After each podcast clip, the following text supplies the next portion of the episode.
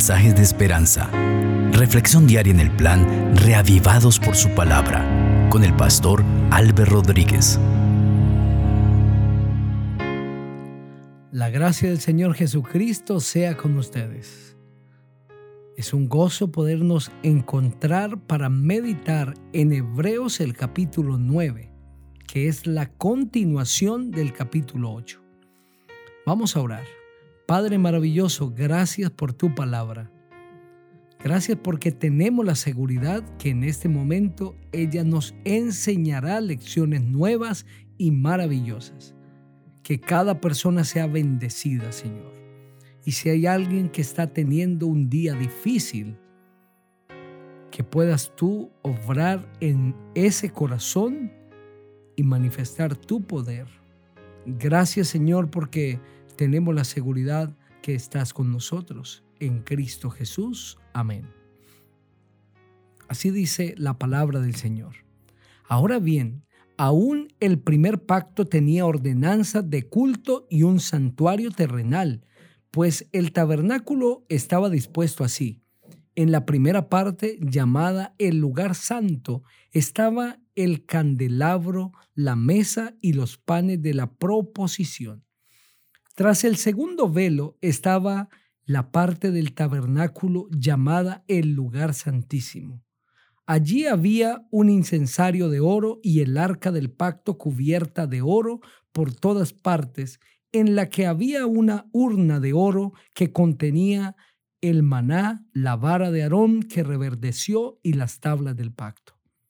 Sobre la urna estaban los querubines de gloria que cubrían el propiciatorio.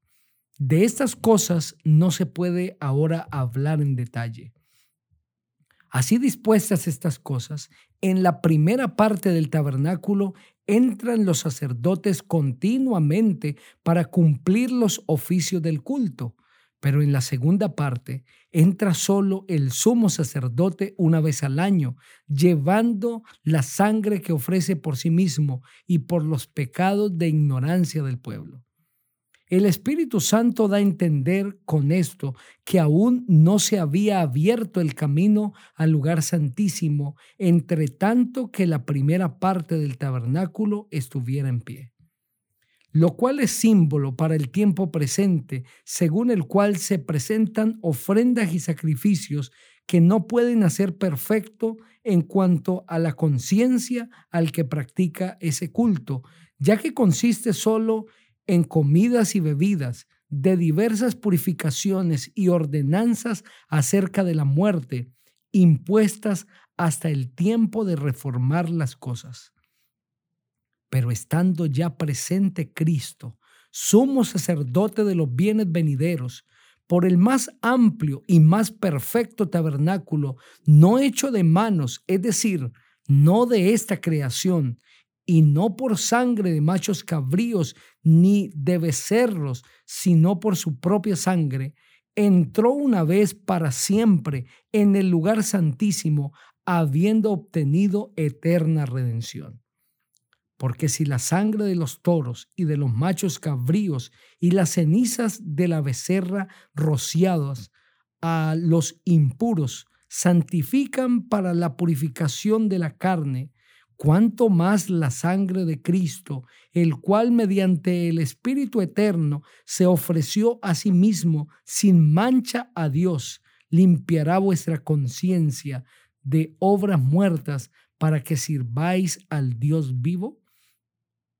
Por eso Cristo es mediador de un nuevo pacto, para que interviniendo muerte para la remisión de los pecados cometidos bajo el primer pacto, los llamados reciban la promesa de la herencia eterna, pues donde hay testamento es necesario que conste la muerte del testador, porque el testamento con la muerte se confirma, pues no es válido entre tanto que el testador vive, de donde ni aún el primer pacto fue instituido sin sangre, porque habiendo anunciado Moisés todos los mandamientos de la ley a todo el pueblo, tomó la sangre de los becerros y de los machos cabríos con agua, lana escarlata e hisopo y roció el mismo libro y también a todo el pueblo, diciendo, esta es la sangre del pacto que Dios ha mandado.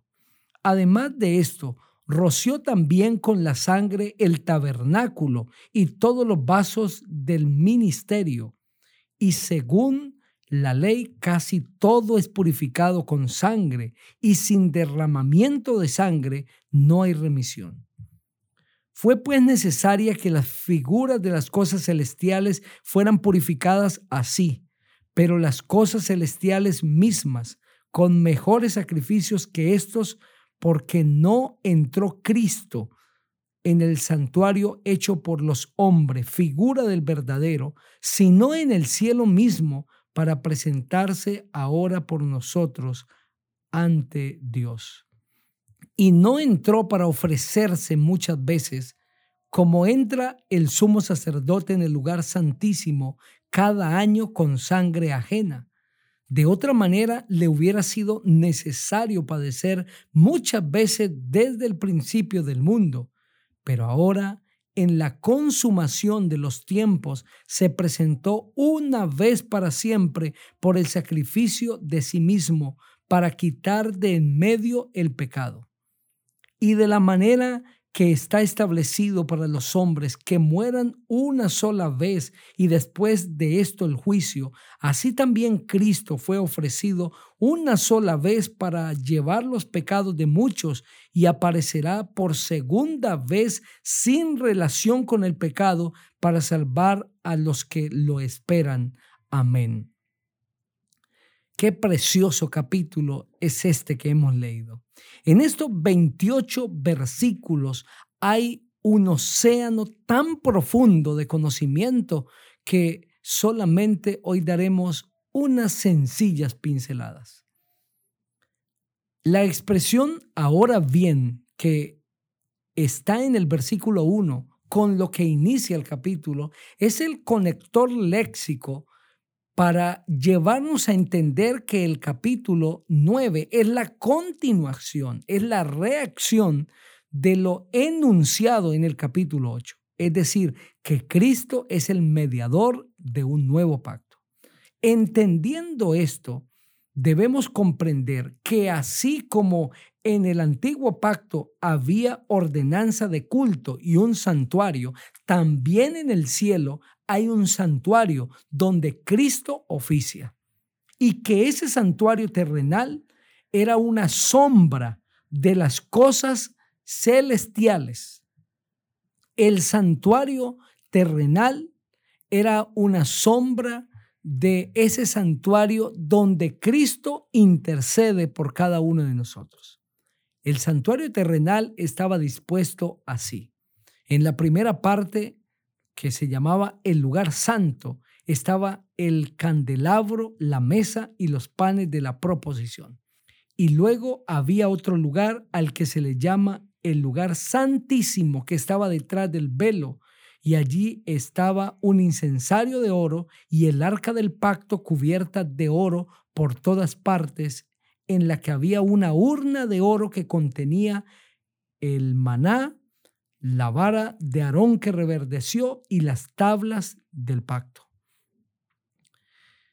Qué interesante es la manera tan clara como Dios a través del apóstol Pablo está presentando el santuario.